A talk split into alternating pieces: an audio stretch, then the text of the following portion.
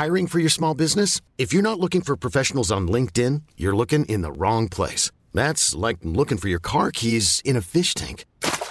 LinkedIn helps you hire professionals you can't find anywhere else, even those who aren't actively searching for a new job but might be open to the perfect role. In a given month, over 70% of LinkedIn users don't even visit other leading job sites. So start looking in the right place. With LinkedIn, you can hire professionals like a professional. Post your free job on linkedin.com slash achieve today. Porque el mundo actual no se entendería sin la economía y los negocios. Acompaña a Mario Maldonado, el columnista de negocios más joven y objetivo del periodismo financiero, en su programa Bitácora de Negocios.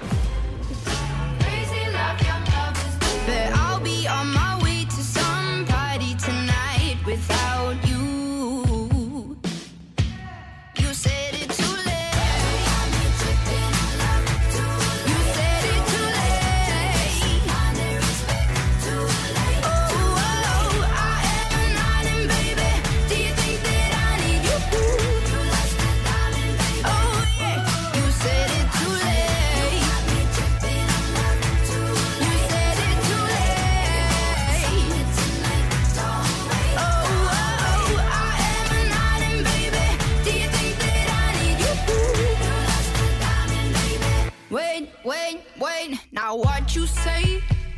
Cause I swear you called a thousand times yesterday. ¿Qué tal? ¿Cómo están? Muy buenos días. Bienvenidos a Bitácora de Negocios. Yo soy Mario Maldonado y me da muchísimo gusto saludarlos en este lunes 11 de enero del 2021. Son las 6 de la mañana con 3 minutos tiempo del centro de México y saludo con mucho gusto a quienes nos siguen a través de la 98.5 de FM aquí en la Ciudad de México. En Guadalajara, Jalisco ya nos escuchan por la 100.3 de FM y en Monterrey, Nuevo León por la 90.1 de FM. Asimismo, a quienes nos siguen a través de la página heraldodemexico.com.mx, ahí está el streaming de lo que está pasando en la cabina de El Heraldo Radio. Bueno, pues arrancamos este lunes como todos los días con un poco de música. Esta semana vamos a escuchar canciones de artistas nuevos a los que hay que seguirles la pista en este 2021. Estamos escuchando esta canción que se llama Island, es de Bo Anderson, es eh, un cantante de Edimburgo, Escocia, que, bueno, pues eh, se mueve entre el soul, de soul de los años 50 y el pop actual. Bo Anderson puede ser una de las más grandes revelaciones de la temporada, de acuerdo con críticos eh, de la música. Así que vamos a estar escuchando este lunes esta canción Island de Bob Anderson.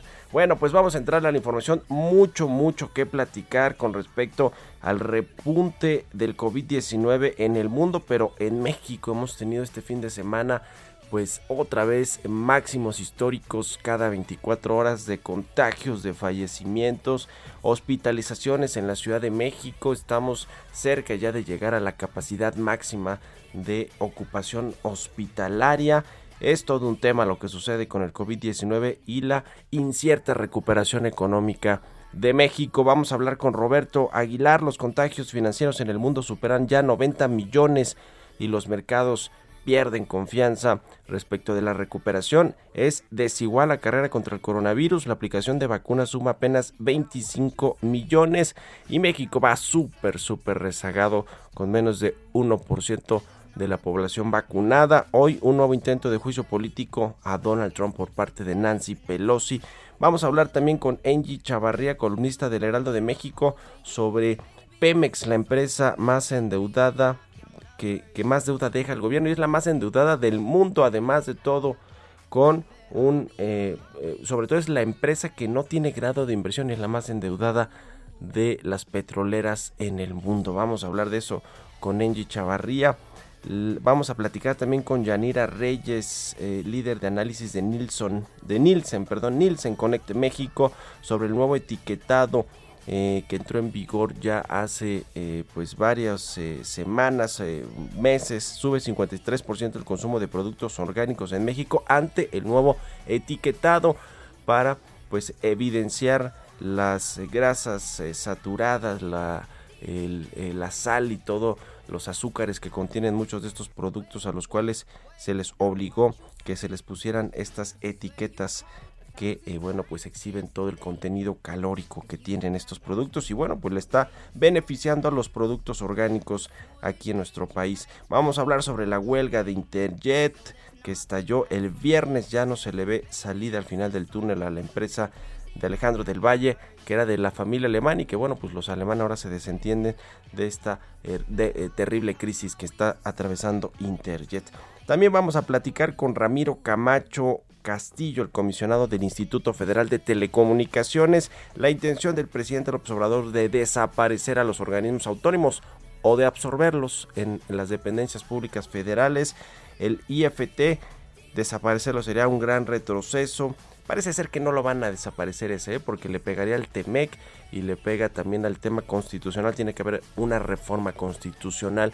Eh, el presidente el propio, el, mismo viernes ya dijo que va a estar difícil que, no va a transgredir las leyes o pasar por encima de las leyes o va a afectar las leyes y pues ahí está la constitución y el TEMEC nada más.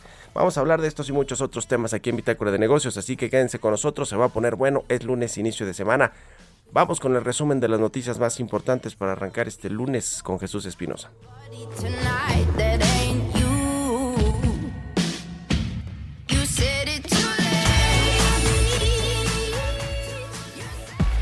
El resumen. De acuerdo con el secretario de Hacienda Arturo Herrera, el escenario económico del 2021 estará dominado todavía por la pandemia, pero con una variable adicional que es la vacunación de la población mexicana. Afirmó que lo peor ya pasó. Ante la negativa del gobierno del Estado de México de reabrir los restaurantes en la entidad durante el semáforo rojo, los empresarios del sector convocaron para este lunes al llamado cacerolazo. Se concentrarán a las 10 de la mañana en la Plaza de los Mártires, además de empresarios restauranteros mexiquenses, meseros, garroteros, cocineros, asistentes, cajeros, hostes, parking, capitanes, cantineros, entre otros, para pedir que les permitan seguir trabajando. El director del Departamento del Hemisferio Occidental del Fondo Monetario Internacional, donde se encuentra América Latina y el Caribe, Alejandro Werner, advirtió que el reto de crecimiento para la economía mexicana es enorme. Consideró que en términos del PIB per cápita, que difícilmente regresará México a los niveles de 2018 antes del 2026 o 2027. La Secretaría de Economía estimó que la economía mexicana crecerá más de 6% este 2021, con lo que superó las expectativas expectativas más altas del Banco de México, institución que vislumbró un escenario posible de 5.3%. Este domingo, el Sindicato de Telefonistas de la República Mexicana coincidió con la propuesta del presidente Andrés Manuel López Obrador, quien planteó que el Instituto Federal de Telecomunicaciones sea absorbido por la Secretaría de Comunicaciones y Transportes. El INEGI señaló que la economía mexicana dio señales de que la recuperación económica se ha desacelerado durante octubre y noviembre, de acuerdo con el sistema de indicadores cíclicos. Bitácora de negocios en El Heraldo Radio. El editorial.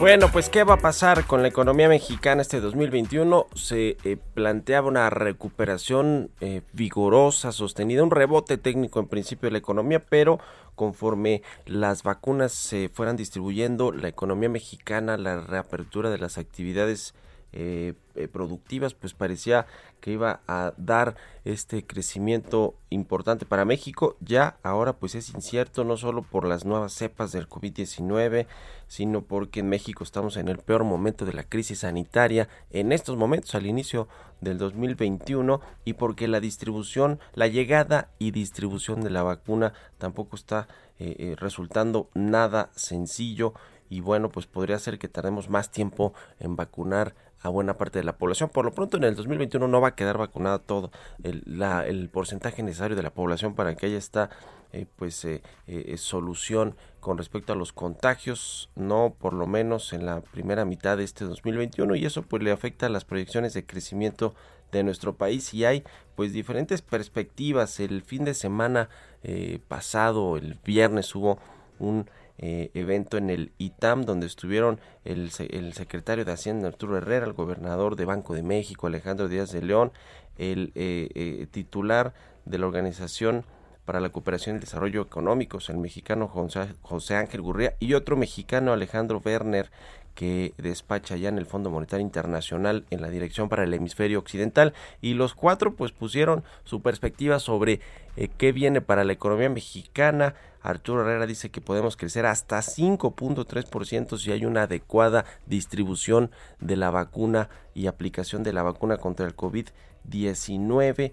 Sin embargo, el Fondo Monetario Internacional considera que bueno será por lo menos eh, hasta el 2023 cuando la economía mexicana comience a recuperarse un poco más. Eh, incluso eh, se dice también que podría ser un sexenio ya perdido en términos de recuperación económica, de que podremos estar igual que el del 2019, cuando no había esta crisis sanitaria y económica, hasta que termine este sexenio, es decir, sería un sexenio perdido casi en términos económicos. Eh, José Ángel Gurría insiste en que el gobierno debe echar a andar estos estímulos económicos y financieros y fiscales, sobre todo para los mexicanos que se han visto afectados, que son prácticamente todos por esta crisis del COVID-19. ¿Quién tiene la razón? Pues quién sabe. Esa es la realidad. El presidente eh, junto con el secretario de Hacienda pues son muy optimistas, no les queda de otra estar en el gobierno. La realidad es que no se ve nada optimista este 2021. Ojalá que nos estemos equivocando y que esta proyección de que podemos crecer hasta 5.3%, también lo dice el Banco de México, ¿eh? En este 2021 con el rebote de la economía y la aplicación de las vacunas, pues ojalá que estemos ante este escenario y no ante el del Fondo Monetario Internacional, que puede ser que hasta que termine este sexenio podamos recuperar los niveles del 2019. ¿Usted qué opina? Escríbemelo a mi cuenta de Twitter, arroba Mario Mal y a la cuenta arroba Heraldo de México, 6 con 13 minutos. Economía y mercados. Roberto Aguilar ya está aquí en el Heraldo Radio. ¿Cómo estás, mi querido Robert? Muy buenos días. ¿Qué tal Mario? Muy buenos días, me da mucho gusto saludarte a ti y a todos nuestros amigos. Feliz inicio de semana. Pues fíjate que empezamos en rojo, los mercados, las bolsas están cayendo desde sus niveles máximos históricos que eh, justamente marcaron la semana pasada. Y todo esto, Mario, por el tema, bueno, uno, la toma de ganancias, pero arriba de esto está justamente que ya sobrepasamos en el mundo los 90 millones de contagios. Se habla justamente de que estas eh, mutaciones, estas cepas, han acelerado de manera muy importante eh, pues los contagios en todo el mundo, ya se superó los 90 millones. Y bueno, pues esto es una de las situaciones que tiene muy preocupados también a los mercados, porque justamente esto podría acelerar todavía más el regreso de estas restricciones de movilidad e incluso de productividad o de producción más bien en el mundo y bueno pues esto se ha reflejado de manera muy importante justamente en todos los activos financieros. Solo para poner un ejemplo Mario el tipo de cambio nuestro tipo de cambio ya está perdiendo más de 1%, ahora lo estamos viendo en niveles de 2021, así es como está iniciando operaciones la moneda mexicana. Y bueno, pues también creo que esto es importante comentarlo, Mario, que otras, eh, estas mutaciones descubiertas inicialmente en Reino Unido y Sudáfrica se han propagado rápidamente en el mundo y bueno, y, la, y en esta carrera, pues ya lo habíamos comentado, pues es muy desigual porque apenas se están sumando 25 millones de, de vacunas aplicadas también en todo el mundo, lo que deja al descubierto pues fallas estructurales, no solamente en la producción, eh, distribución y abasto de la, de la cura, sino también los cuellos de botella que se han generado justamente en países como Estados Unidos y España, por ejemplo, que no han podido acelerarlo, tienen ahí literalmente pues eh, guardadas eh, dosis importantes de vacunas, pero pues que todavía no pueden llegar al destino final. Y también, fíjate que interesante, el tema que está dando a conocer hoy es que China continental experimentó su mayor aumento diario de casos en más de cinco meses. Esto lo dijo hoy justamente la autoridad de salud de aquel país, ya que las nuevas infecciones en la provincia de Hebei, que rodea justamente a Pekín, continúan subiendo. Por otro lado, te comento que Reino Unido está ampliando su masivo despliegue de vacunas ante la imparable propagación del virus que está experimentando en los últimos días. El principal responsable médico británico dijo hoy que las próximas semanas de la pandemia serán las peores hasta ahora con mayores decesos y casos que alcanzarán los niveles récord y que dice van a poner al servicio de salud del país bajo una enorme presión. Y también, pues la vacuna contra el COVID-19 de Moderna llegará hoy a Francia. Esto lo, lo, anticipó el primer ministro francés, mientras que el país intensifica su campaña de vacunación después de un comienzo que fue bastante lento. Y bueno, pues India, que es el, segundo país con mayor número de contagios en el mundo, eh, casi 11 millones, pues va a comenzar, ya dijo que va a comenzar su campaña de vacunación contra el COVID a partir del 16 de enero dando prioridad a, unas, a unos 30 millones de trabajadores de la salud y personal en primera línea, según un comunicado que justamente el fin de semana distribuyó el gobierno de la India. Y bueno, pues fíjate que también otro de los temas que está, que está siendo muy pendientes de todos estos, como si no hubiera eh, preocupaciones, Mario, pues es que hoy habrá un segundo intento de por parte de los demócratas para destituir al presidente, todavía presidente Donald Trump y llevarlo a un juicio político por haber incitado a sus partidarios a interrumpir o a irrumpir más bien en el Capitolio de Estados Unidos cuando le quedan apenas unos días para el fin de su mandato. Así es que también, Mario, por lo que se está preocupando ahora es esta, este carácter tan impulsivo eh, impredecible que en algunos momentos muestra el todavía presidente Donald Trump de que vaya a hacer todavía pues las suyas y que nos vaya a dejar algún recuerdito al mundo pues justo antes de que deje el cargo el próximo 20, pues estamos ya prácticamente a días de que esto suceda el próximo 20 de enero. Y fíjate que también un dato interesante, Mario, que tiene que ver con el, bueno, no tiene que ver directamente con el coronavirus, pero sí con lo que está sucediendo en la coyuntura, es que se hizo una encuesta, se publicó una encuesta hoy que hizo el Banco Europeo de Inversiones, donde dice que la mayor parte de los ciudadanos europeos tienen la intención de reducir sus viajes en avión y ya comen menos carne, esto para ayudar a combatir el cambio climático de los, de los casi 28 mil encuestados en los 27 países de la Unión Europea, el 75% dijo que tenía la intención de volar con menos frecuencia por razones ambientales una vez que se levanten las restricciones del coronavirus. Esto incluyó el 43% que sostuvo que haría esto todo el tiempo y una tercera parte que señaló que lo haría de vez en cuando. A la pregunta si planeaban elegir trenes en lugar de aviones para viajes de corta distancia, pues 7 de cada 10 dijeron que sí. En la encuesta realizada entre octubre y noviembre, noviembre del año pasado, 66% de los europeos dijo que ya come menos carne para combatir el cambio climático y otros 13% sostuvo que planeaban hacerlo muy pronto. Así es que mira Mario, de repente el tema del,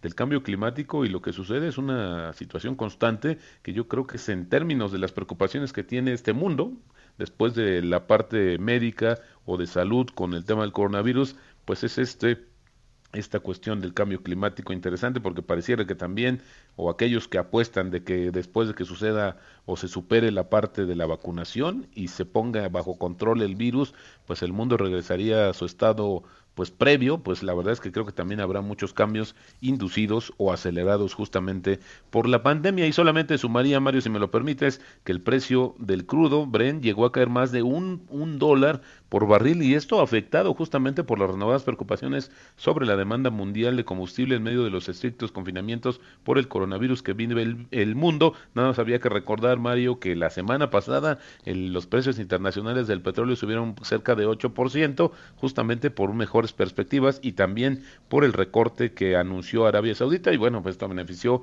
a la mezcla mexicana que superó los 50 dólares, pero hoy pues en duda de qué vaya a pasar con la demanda petrolera de cara a este incremento tan rápido de los contagios en el mundo, Mario.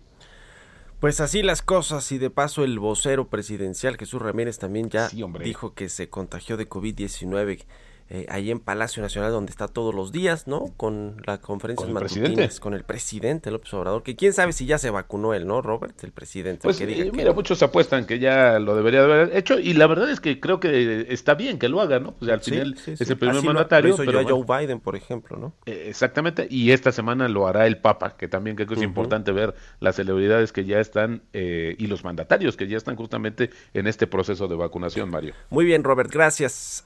Un abrazo, muy buenos, buenos días. Roberto Aguilar. Síganlo en Twitter, Roberto AH6 con 20. Vamos a otra cosa. Expreso Financiero. Y pues es, ya es lunes y es tiempo de echarnos un expreso financiero porque ya está Angie Chavarría, columnista del Heraldo de México, en la línea telefónica. Querida Angie, ¿cómo estás? Muy buenos días.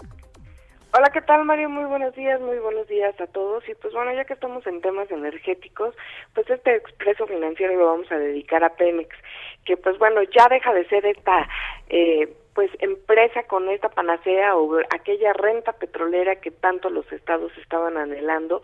Y pues Pemex genera literal un hoyo en las finanzas públicas de aproximadamente 15 mil millones de dólares al año, lo que representa pues ya una severa carga para el gobierno federal. Esto, por ejemplo, lo mencionó en un foro frente a un eh, grupo de estudiantes, eh, algunos ejecutivos de Moody's, eh, esta calificadora, y pues lo que estaba mencionando es que literal te chupa los recursos financieros que puede y que tiene. Ahora sí que todos los ingresos que llegan del gobierno, ya sean para inversión física o también, pues bueno, para comenzar la operación, no se capitalizan, porque pues de acuerdo también con las finanzas públicas del país, el resultado de la operación de la empresa productiva del Estado apenas genera 10 mil millones de dólares por año, sin considerar los pagos o las amortizaciones de vencimientos de deuda. Pero si le agregamos, por ejemplo, las amortizaciones de entre 5 y 7 mil millones de dólares, pues ya tenemos ahí que ya tenemos un déficit o un hoyo financiero y pues bueno, difícilmente va a poder salir eh, adelante la empresa y pues no vemos cómo, cómo pueda de alguna manera resarcir el gobierno eh, o darle la vuelta, ¿no?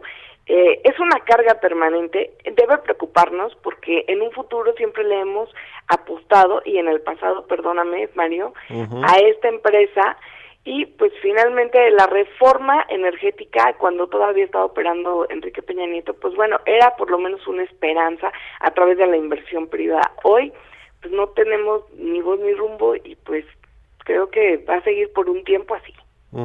Exactamente, no va a haber inversión privada, Petróleos Mexicanos es la petrolera más endeudada del mundo con cerca de 110 mil millones de dólares de deuda y además de todo no tiene grado de inversión, es decir, Pemex está en el peor momento en, con el peor eh, eh, pues eh, esquema financiero y, y, con los peores problemas que ha tenido yo creo que en la época reciente, ¿no, Angie?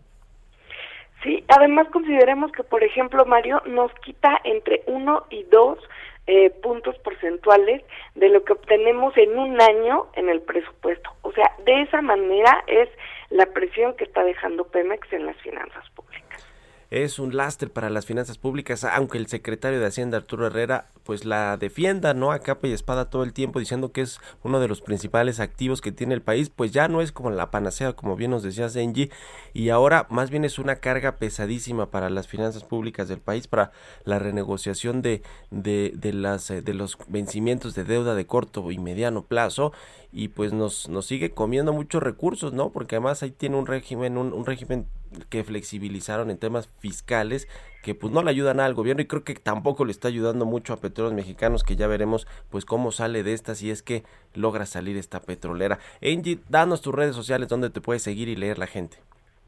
Por favor, sígueme a través de Twitter, arroba enge.chavarría, igual a través de Instagram, arroba enge.chavarría, y esperemos que cambie el panorama.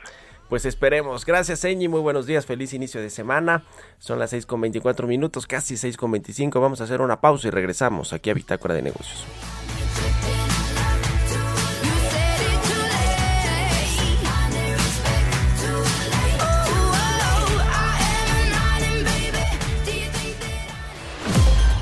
Continuamos en un momento con la información más relevante del mundo financiero en Bitácora de Negocios con Mario Maldonado. Regresamos. Heraldo Radio, la HCL se comparte, se ve y ahora también se escucha.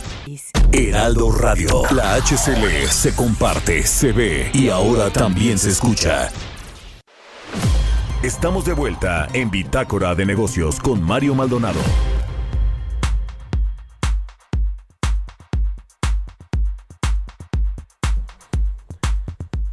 Ya estamos de regreso aquí en Bitácora de Negocios. Son las 6 de la mañana con 30 minutos tiempo del centro de México. Queremos darle la bienvenida a todos nuestros nuevos televidentes, más de 2 millones de personas que desde hoy podrán disfrutar los programas de El Heraldo Televisión a través de la señal del canal 10.1 de televisión abierta, el poder de tu imagen en 52 municipios de la zona sur y centro de Tamaulipas y al norte de Veracruz. Empezamos juntos este gran paso, esta gran aventura al noreste de nuestro país, así que ya lo sabe, 10.1 es la señal del canal de El Heraldo Televisión a partir pues de ahora ya disponible en los 52 municipios de la zona sur y centro de Tamaulipas y al norte de Veracruz. Dos millones de personas desde hoy van a poder disfrutar de los programas de Heraldo Televisión. Así que enhorabuena como siempre por este canal que forma parte de El Heraldo Media Group junto con pues el periódico impreso, el portal, la eh, estación de radio desde donde estamos transmitiendo aquí en la Ciudad de México y por supuesto también televisión. Muy importante y enhorabuena y felicidades a todo el Heraldo Media Group. Entrevista.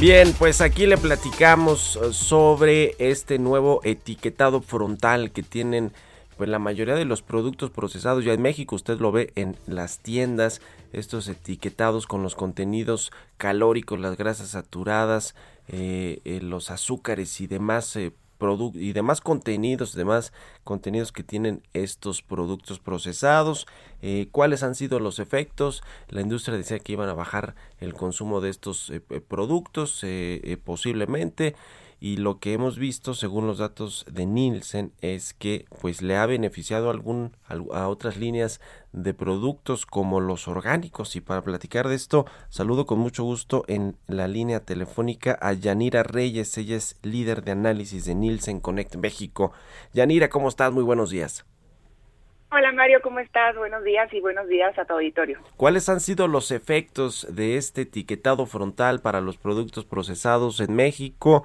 En otras líneas de productos? Eh, ¿Cómo ha reaccionado el consumidor? Bueno, Mario, ha sido muy interesante lo que ha pasado con el consumo en México, aunque debemos considerar también que el impacto al 100% todavía no lo hemos visto. Creemos, como en otros países, que esta norma eh, ha sido aplicada, que los, que los efectos al 100% los vamos a ver aproximadamente en cinco meses por ahí de febrero, marzo de este año. Sin embargo, estamos ya viendo algunos impactos como intercambio eh, hacia algunas marcas que no tienen sellos. Por supuesto que el consumidor también está haciendo cambio de hábitos, sobre todo en los niveles socioeconómicos medios y altos, eh, porque este nivel socioeconómico, al tener mayor poder adquisitivo, tiene la opción de poder cambiar hacia marcas que incluso eh, están dispuestos a pagar más por aquellos productos que no tienen sello y es el caso de algunos productos saludables y orgánicos, no todos, porque es una realidad que algunos de ellos también están marcados, de hecho, eh, más del 70% de los productos que están percibidos como saludables están etiquetados. Eh, pero es interesante saber que hay un, nicho de población que incluso está dispuesto a pagar más por productos que, que no tengan este tipo de etiquetas. Sí, sí, sí. Eh, eh, muchos de, las empresas decían que, bueno, sí podría pegarles al tema del consumo, pero otros decían que no, que vaya quienes eh, adquieren productos que tienen cierto contenido calórico, pues los iban a seguir adquiriendo. No sé, el caso de los refrescos, ¿no?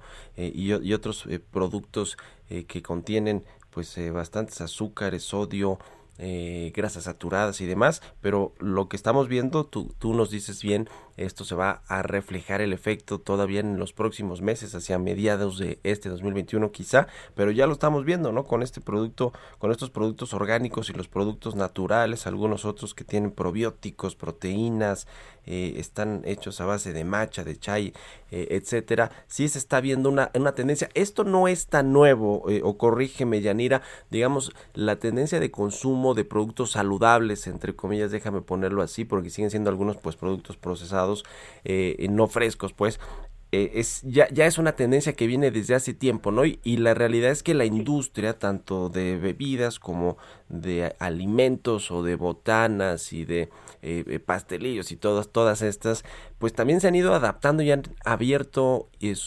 diversificado su portafolio, ¿no? Es decir, esta tendencia ya venía de tiempo atrás. Así es, Mario, esta tendencia lleva ya en México varios años siguiendo la tendencia también de otros países, pero bastante más eh, puntual el crecimiento que han tenido este año a partir incluso de la pandemia. Eh, el, el, consumidor mexicano está más consciente de la importancia de la salud, eso lo vimos eh, en un efecto muy claro desde que inició el confinamiento y, y todos los efectos de esta crisis sanitaria. Eh, de hecho, la, primera preocupación del consumidor mexicano es la salud por encima de la economía, por encima del trabajo, por encima de, la crisis.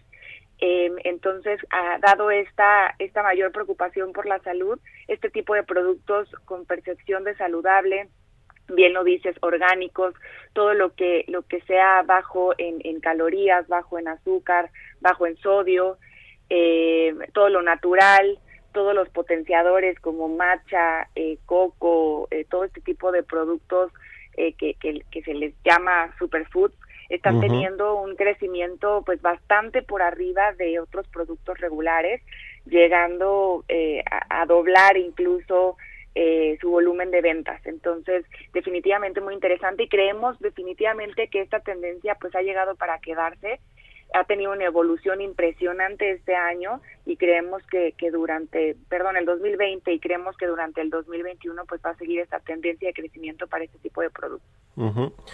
Fue el primero de octubre del año pasado, del, del 2020, cuando entró en vigor ya este etiquetado frontal que, eh, bueno, pues advierte a través de octágonos negros que eh, los productos tienen altos contenidos de azúcar, calorías, sodio, grasas, eh, eh, digamos esto es, es lo que ya habíamos visto y los consumidores que nos escuchan seguramente, los, los radioescuchas que son consumidores y que nos están escuchando seguramente pues ya lo han visto ahí en los supermercados o en las tienditas estos productos, como dices, falta ver el efecto que va a tener realmente en la industria y en los productos procesados que sí tienen o que tiene estas advertencias de, de consumo. El, el, asunto, y quiero preguntarte aquí, el tema del precio, hay productos que tienen hasta 45% de, de sobreprecio, ¿no? Respecto a los otros eh, productos, pero parece que hay un segmento de los consumidores que está dispuesto a pagar, a, digamos, a tener un mayor gasto para comprar estos productos, pero que pues eh, sean más benéficos para su salud. Esto me imagino que no sucede en todos los estados sociales, ahí de plano me imagino quienes no pueden pagar eh, productos más caros, pero si hay un segmento de la población, ¿qué tan grande es eh, este Yanira y qué tanto puede crecer más en los próximos años? Así es, Mario. Bueno, interesante también saber que, que dentro de este etiquetado, las, las etiquetas que han impactado de manera negativa en mayor proporción son aquellas que están marcados con, con azúcares, exceso de azúcares o exceso o, o presencia de edulcorantes y no recomendado para niños. Estos son los que han tenido mayor efecto y en ese sentido, bueno, como bien comentas, hay productos que tienen un sobreprecio, bueno, hasta hasta tres veces más de un producto regular efectivamente hay un hay espacio para, para, para poder mirar hacia este tipo de productos. Como ya bien lo decías, un tipo de consumidor que está dispuesto a pagar más, en específico los niveles socioeconómicos medios, que, que ellos eh, declaran que estarían dispuestos a intercambiar eh, este tipo de, de, de productos etiquetados hacia aquellos que tengan menos sellos eh, o los niveles socioeconómicos altos que, que ellos lo que declaran es que de plano sí se irían a productos que no tengan sellos.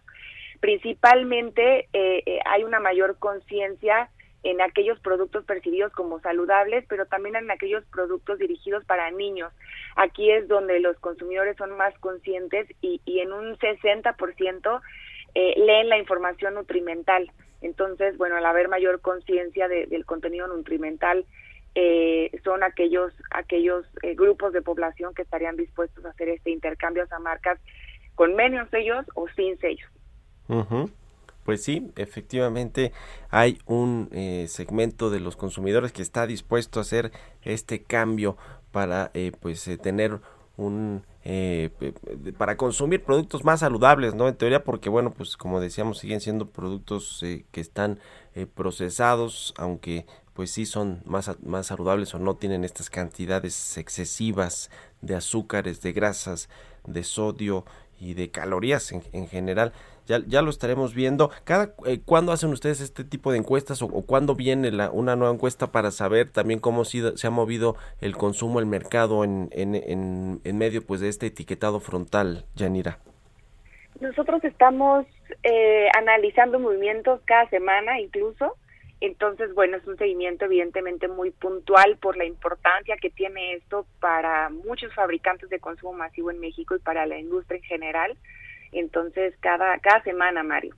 Ya, eh, eh, finalmente no sé si tienen también registro de cómo se ha movido por canal de distribución de estos productos, me refiero al canal moderno, el tradicional, el moderno, los autoservicios, las tiendas de conveniencia y el tradicional que son las tienditas y otros centros de consumo. Eh, ¿Hay alguna diferencia por este tipo de, canal, Yanira, o no, no midieron eso en estas encuestas? Sí, Mario, es muy buena pregunta. De hecho, eh, en autoservicios, pues la, tú sabes, la, mayor, hay, hay mucha mayor oferta. Hay en promedio 225 marcas por cada autoservicio. Entonces hay un, hay un riesgo de sustitución hacia otras marcas. Y, y aquí es donde se concentra la mayor parte de justamente niveles socioeconómicos medios y altos en México. En el canal tradicional, en las tienditas de la esquina, hay en promedio 26 marcas. Evidentemente, la probabilidad de poder sustituir hacia productos que no tengan sello, pues es baja. El, el, el 80% de lo que se mueve en las tienditas justamente eh, es confitería, son golosinas, son refrescos eh, y bebidas y, y, y, la mayor parte, más del 90% de estos productos están etiquetados. Entonces, definitivamente y este canal también es donde donde tiene la mayor fuerza en estratos de mayor de, menor poder adquisitivo. Entonces definitivamente los mayores impactos los vamos a sentir en los canales modernos en, en autoservicios en, las tiendas de conveniencia. Ahí es donde donde vamos a sentir eh, el mayor impacto. Muy bien, pues muy interesante todo este eh, tema de los cambios de, de hábitos de los consumidores, no solamente pues por eh, eh, porque lo quieren hacer ellos, sino también porque hay estos etiquetados frontales que al parecer pues iban a tener un efecto importante en el mercado y en el consumo. Muchas gracias, eh, Yanira Reyes, líder de análisis de Nielsen Connect México, por haber tomado nuestra llamada y muy buenos días. Buenos días, Mario. Hasta luego, 6 con 43 minutos, vamos a otra cosa. Historias empresariales.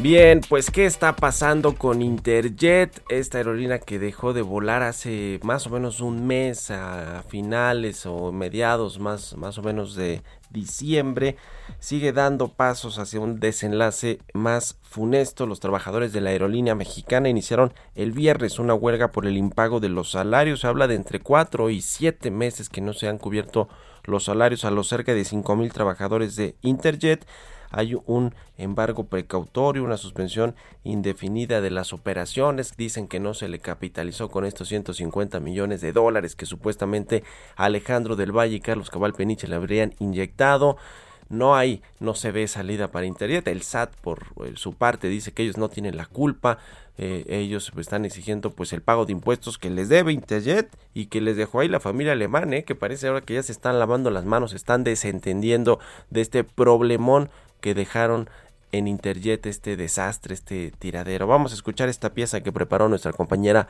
Giovanna Torres. Señoras y señores, buenas tardes. Gracias por volar con nosotros. Tras dos meses de vuelos esporádicos y la suspensión indefinida de operaciones, pilotos, sobrecargos y trabajadores de tierra de Interjet se declararon en huelga debido al adeudo del pago de cuatro meses de salarios, aguinaldo, fondo de ahorros y prestaciones. De acuerdo con la sección 15 de la Confederación de Trabajadores de México, CTM, alrededor del 62% de empleados sindicalizados votó a favor de iniciar el paro de labores ante la negativa por parte de la empresa en darle soluciones. El 2019 fue un año determinante en la caída de Interjet las quejas contra la línea aérea se dispararon 118% durante ese año, todo esto debido principalmente a cancelaciones masivas de vuelos, así como problemas operativos y financieros.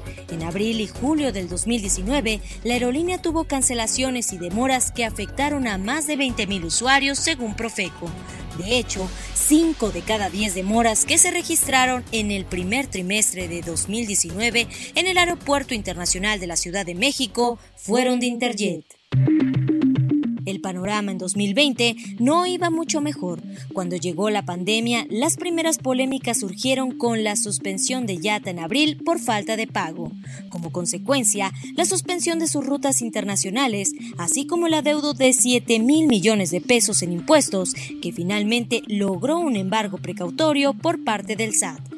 Pero por si fuera poco, la falta de liquidez para Turbocina con pasivos de 2 mil millones de pesos aeropuertos y servicios auxiliares otro lado, la empresa fundada en 2005 por la familia alemán cedió el control al empresario Alejandro del Valle, que supuestamente inyectaría 150 millones de dólares. No obstante, los cambios de manejo deben inscribirse en el registro público de la propiedad y comercio, situación que hasta el momento no ha sucedido. Por otra parte, Alberto Martínez, asesor sindical de los trabajadores de Interjet, urgió apoyos al gobierno federal ante la falta de ingresos para mantener a flote la aerolínea y conservar los 5.000 empleos existentes. Para Bitácora de Negocios, Giovanna Torres. Entrevista.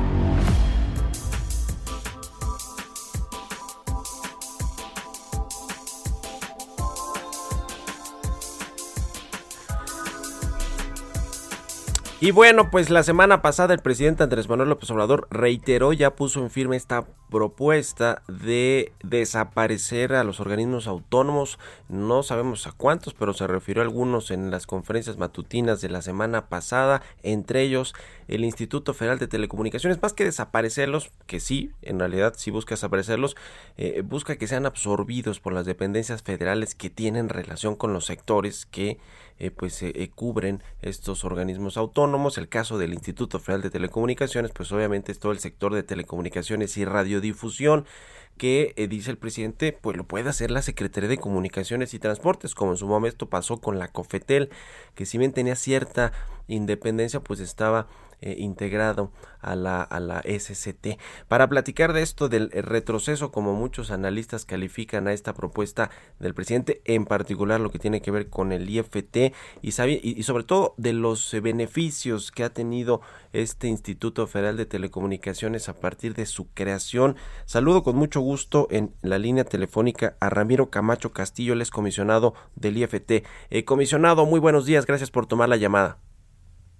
¿Qué tal? Buenos días, Mario. Un gusto estar en tu programa pues está la propuesta del presidente López Obrador con respecto al IFT, aunque creo que en el viernes en la conferencia matutina le preguntaron en lo particular sobre este organismo y como que dijo, bueno, pues si afecta el TEMEX, si tiene que haber cambio constitucional, vamos a revisar bien el tema y no vamos a ir en contra de las leyes y, de los acuerdos que ya firmamos. A lo mejor se refirió en particular al IFT y en echar atrás o sacarlo de toda este, eh, eh, de, este, de esta absorción que quiere hacer de los organismos autónomos. Pero, ¿cómo, cómo ven allí en el IFT la propuesta y qué ha, pues, qué ha hecho este organismo por las telecomunicaciones y por la economía mexicana desde su creación. Sí, pues mira, eh, eh, en el IFT estamos abiertos siempre al debate, todo el debate, cualquier, cualquier debate que ayude a fortalecer las instituciones y las capacidades regulatorias del Estado mexicano. Eh, sin embargo, nosotros vemos el, actual modelo regulatorio como un modelo adecuado en, en, términos generales. Obviamente tenemos eh, áreas que podrían estar sujetos a mejora. Y, y bueno, eh, como tú lo mencionaste, el IFETEL es el, sucesor de la COFETEL eh, y la COFETEL estaba integrada al gobierno federal. Era no era independiente, era era básicamente semi dependiente de la Secretaría de Comunicaciones y Transportes. Sí y bueno, durante la, en la época de la COFETEL se generaron eh, muchos problemas de, politización de las decisiones, de doble ventanilla, de ventajas anticompetitivas a los operadores más grandes. Entonces, eh, y bueno, existían cuestiones, por ejemplo, de, de, falta de concesiones para radio y televisión, eh, de, métodos claros de asignación de, de, estas concesiones. Entonces, eh, se generaron eh, muchos problemas en aquella época y como resultado de, esas experiencias, pues se creó el IFETEL, fue, una, fue un gran acuerdo entre la industria y el gobierno y, diversos sectores que, estuvieron de acuerdo en, este tipo en este tipo de, de, esquema regulatorio. Eh, y bueno, nosotros vemos la autonomía constitucional como la forma de garantizar que las decisiones del IFETEL estén basadas exclusivamente en especialización técnica y que no, no sean decisiones políticas ni, ni basadas en presiones por parte de empresas de empresas grandes, ¿no? Que es es lo que sucede cuando las decisiones son políticas. Claro. Y bueno. Sí, adelante, eh, adelante, comisionado. Te menciono que durante todo este tiempo, desde el 2013 que se creó el IGTEL, eh, los servicios móviles han tenido una disminución muy importante de precios. Eh, por ejemplo, 43.9% de caída en precios de los servicios móviles. Eh, y, y, obviamente los paquetes de ahorita, por ejemplo, te dan cantidades de, gigas que son mucho mayores a los que te daban eh, hace cinco años, hace siete años cuando se fundó el, el ICETEL. Eh, la cobertura, por ejemplo, de redes de 4G es prácticamente ya más del 90% de la población. Eh, el, apagón analógico de la televisión, muy importante, es algo que, se logró aquí en México en, en el 2015 y que en muchos países de Latinoamérica, por ejemplo, apenas se está realizando. Y bueno, tenemos tenemos toda una serie de beneficios para la población. Eh, por ejemplo, nosotros en el INTETEL hemos calculado que cerca, por cada peso que se que el Estado gasta en, en la operación del ICETEL, el público recibe alrededor de 47 pesos en beneficios para el público consumidor, ¿no? Entonces, eh, tenemos situaciones, por ejemplo, la banda ancha fija, que, eh,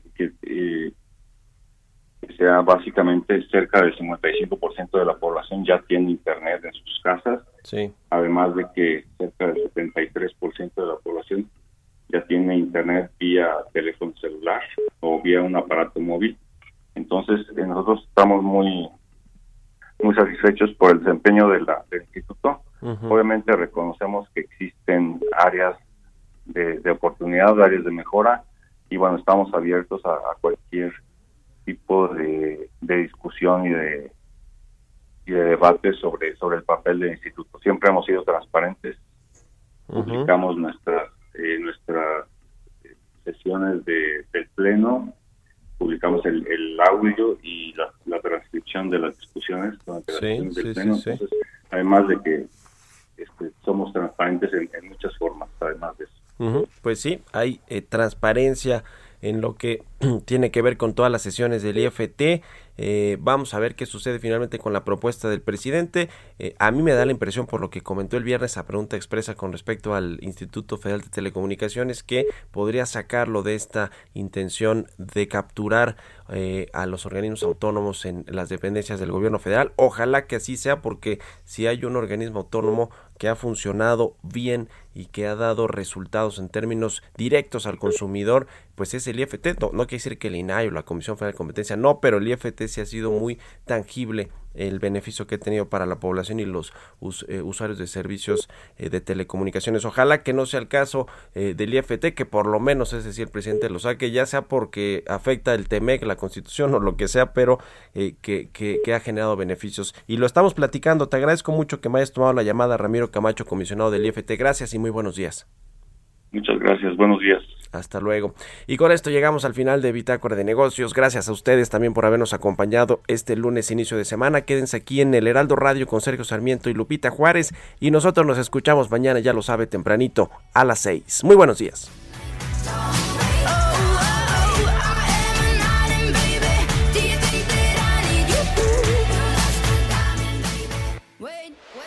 Esto fue Bitácora de Negocios con Mario Maldonado, donde la H suena y ahora también se escucha. Una estación de Heraldo Media Group.